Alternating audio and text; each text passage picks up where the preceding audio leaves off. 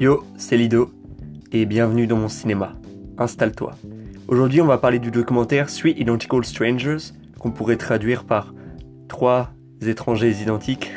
J'adore faire mon québécois et traduire le titre des films en anglais, alors que ça ne sert pas vraiment à quelque chose en vérité. En tout cas, c'est un documentaire disponible sur Netflix, mais ce n'est pas un documentaire original Netflix.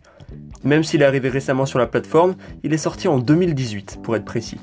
Il a d'ailleurs remporté un prix du meilleur documentaire aux États-Unis.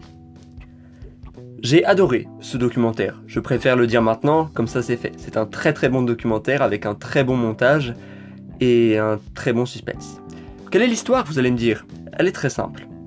Trois triplés ont été séparés à la naissance et 19 ans plus tard, ils se retrouvent enfin, sans le savoir. Au début, ils sont super contents de se retrouver parce que bah, ils savaient pas qu'ils avaient d'autres jumeaux ou... Enfin, ils, croyaient être fils unique. Chacun était dans une famille. Donc au début, le documentaire est très calme, détendu, et j'étais en mode Ah, je passe un très bon moment devant. Et puis tout d'un coup, le documentaire devient beaucoup plus sombre, et aborde une trame qui n'est pas souvent abordée. La trame philosophique de l'inné et de l'acquis. En effet, je suis désolé, mais je vais devoir vous spoiler ce documentaire. Alors, c'est un documentaire, donc forcément les événements se sont passés en vrai, et d'ailleurs j'aurais aimé que ce soit une fiction ce documentaire, malheureusement ce n'est pas une fiction. Alors, à tous ceux qui ne l'ont pas vu, ou qui ne souhaitent pas être spoilés, allez-vous-en. Parce que oui, pour parler en profondeur de ce documentaire, je suis obligé de spoiler son contenu. Bien. Vous avez été prévenu, il est temps pour moi de spoiler. Le documentaire donc commence où on apprend que euh, trois triplés ont été séparés à la naissance. Et puis, 19 ans plus tard, à la fac, il y en a deux qui se retrouvent.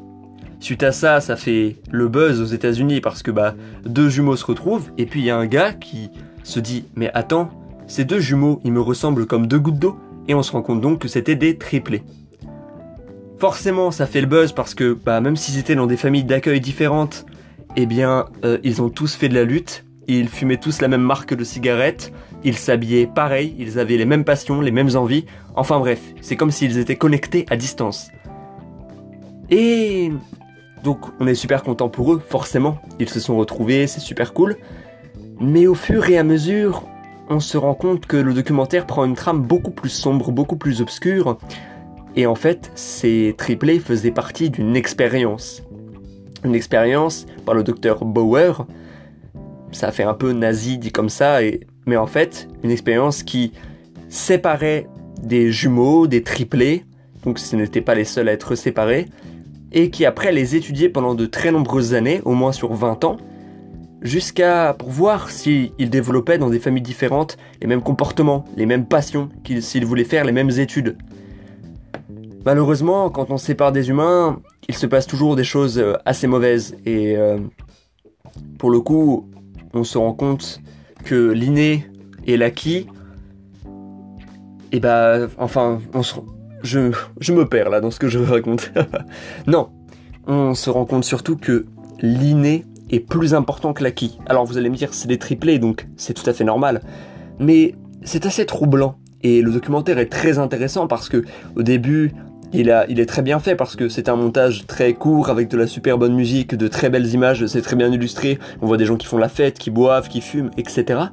Et au fur et à mesure, on ressent la dépression, euh, un peu le post-traumatique d'avoir été séparé si longtemps de ces triplés-là. Et il y a un des, des triplés qui va se suicider. Voilà, Eddie, il s'appelle. Il va se suicider parce que malheureusement, il avait un père d'accueil qui n'était pas très gentil, qui était euh, quelqu'un de très très strict, et il va pas s'en remettre. Et en plus, Eddie était quelqu'un euh, très fleur bleue, si je puis me permettre, très émotif, et il va se disputer avec ses deux autres frères. Et là, c'est la goutte d'eau qui va faire déborder le vase, et il va se tirer une balle dans la tête. Et forcément, ça va troubler les, les deux qui restent parce qu'ils se disent, si lui s'est tiré une balle dans la tête, est-ce que nous, on va le faire aussi? Voilà, c'est ce genre de réflexion là.